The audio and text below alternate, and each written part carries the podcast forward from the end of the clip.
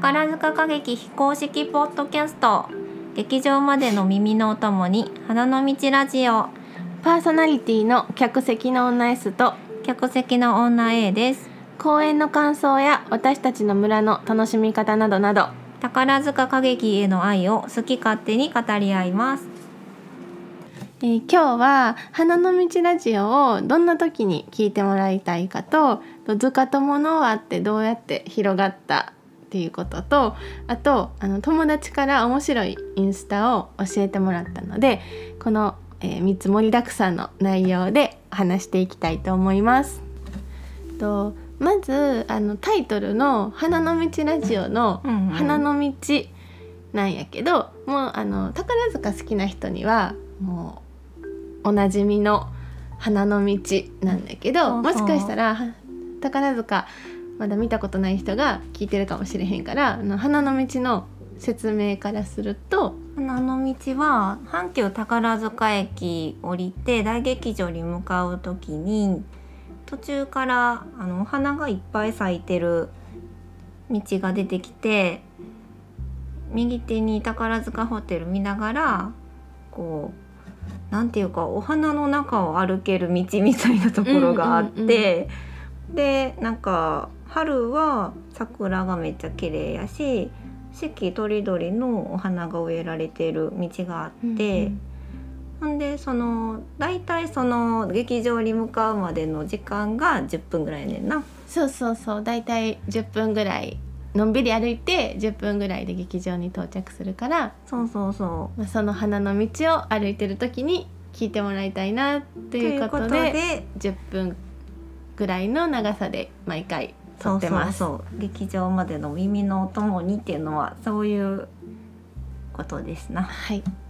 それであの花の道っていうのはなんか今はあの歌劇を見に来るこうお客様のための道っていう認識があるらしくてあの宝塚の生徒さんたちはあの花の道は絶対歩かないんだって。そうなんや。うん、もう歌劇に入学して入団してってなったらもうその期間はもう歩けへんってこと、そうそうあの花の道ってうん。こう、道路のなんて言ったら一段ちょっとこう上がってる感じになってて歩行者専用でその横にちょっと車が通れる道と少し歩道があるやんか、うん。そっちの歩道を歩くっていうこう、うんうん。なんかしきたりがある。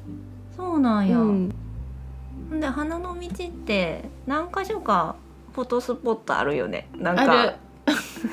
小林一三先生のうんうん、像とか。あの宝塚歌劇とか阪急を作られた小林一三そ先生の像。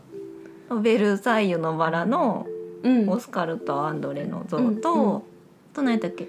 あの黒塩ビ服の紳士の像それはもう娘役になりきって撮ってねってことかな。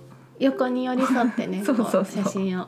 撮れるでもほんまにそういろいろお花も綺麗し、んうん。像もあったりこう歩いてるだけで本当に楽しい道よね。そうやうね、ん、ベルサイユのバラの像の横にはちゃんとあバラ植わってるし、ね、赤いバラ咲いてる。そうそうそう。春と秋はぜひ、うんうん。ぜひぜひ。特にやっぱり桜のそうやん季ね節は本当に綺麗やんね。う。ん。めっちゃ綺麗。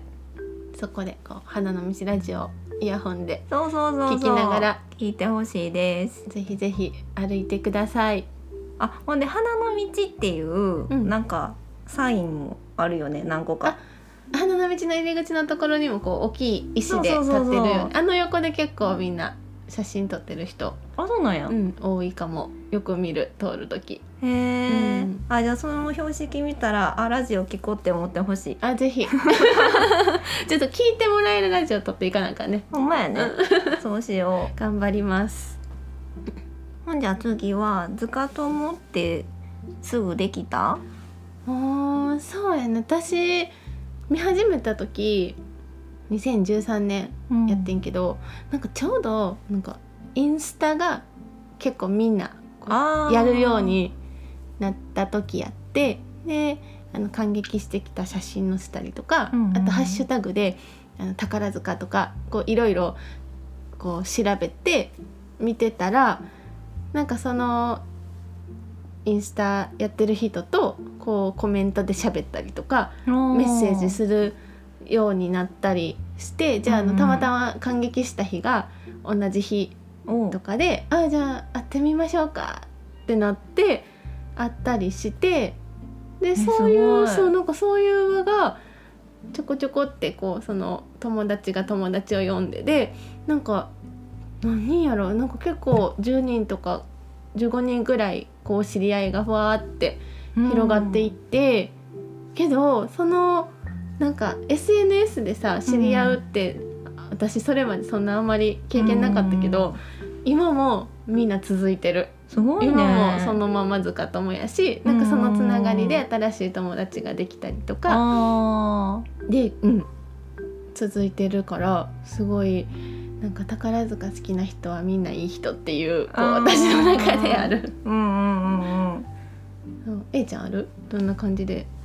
なんか私はなんかハマった時は会社勤めしてて、うんうん。でとある大先輩がうん。宝塚の大好きな人っていうのは知ってて、うんで、まあ、その人と仲良くなるきっかけにもなったりとか、うんうん。でなんかこうちょいちょい喋ってたらその社内でそれを聞きつけたうん。宝塚の人たちがなんか話しかけるようになってくれたりしてへそれでなんかなんか昔好きやったんとかそういう話からじゃあ今度一緒に行きましょうみたいな感じーであなんかそういうの行ったりとかしてたかな。ーへー。なんか意外といいねん宝塚。あ。好きだったとか好きとか。すごいです。な言ってみるとそうそう。周りに実はいるし、そうやね今なん A ちゃんのその先輩の話もやけど、こう「えあの人宝塚好きなんて。そうそうそう。知ったらさ喋りに行きたくなる気持ちさこう今となってはむっちゃわかるよね。うんうんうんうん。うんいや私もそんな後輩とかで「実は」って言われたらめっちゃ。とか「宝塚ちょっと見たいと思ってるんです」って。うんうん。言う人がいたら、うん。もう任してってな任してってなるね。燃えるよねなんか。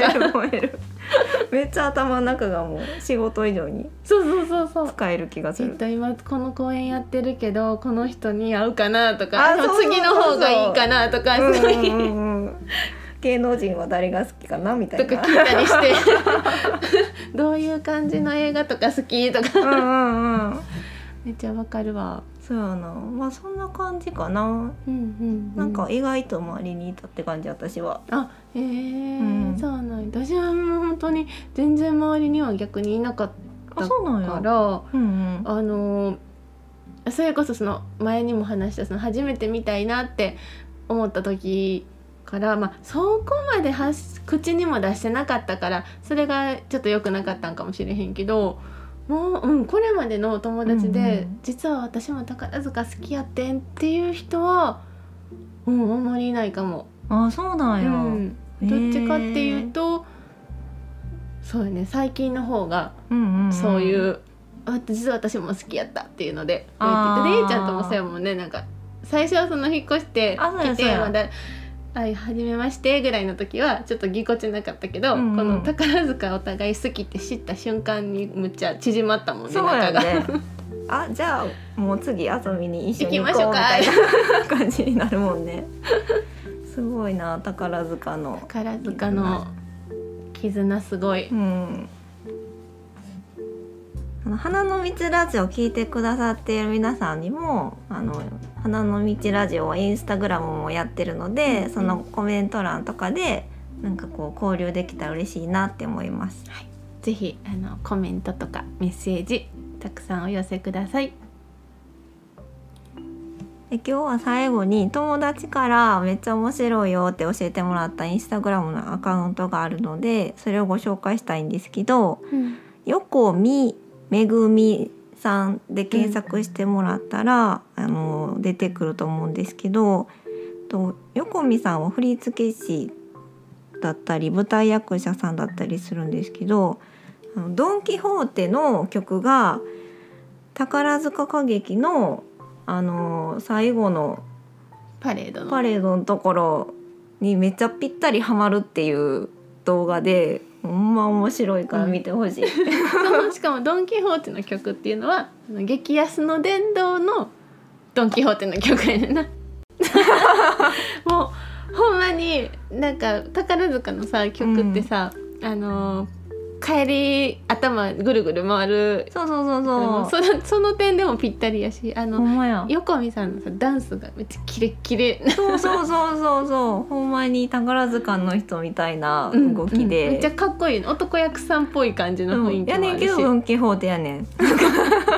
しかもちゃんとこの銀鏡を渡ってそうアングルもね。アングルもこのあそうそうあそこそうそうあのっていう。は 角曲がる時、うんうん、あそこの下からアングルあるあるっていうのとそうそうそうそうかバッチリ押さえててめちゃめちゃにあのリンクも貼っておきますのでぜひ見に行ってみてくだ見てください。さい。花の道ラジオに質問やトークリクエストがあればインスタグラムの DM までお寄せください。それではまた花の道ラジオでお会いしましょう。ここまでのお相手は客席の女 S と客席の女 A でした。空ゴミってなんか掛け声みたいなのあったっけ？なんかな掛け声じゃないけど最近あの千秋楽とかであの三本締めやってるの見かけるかも。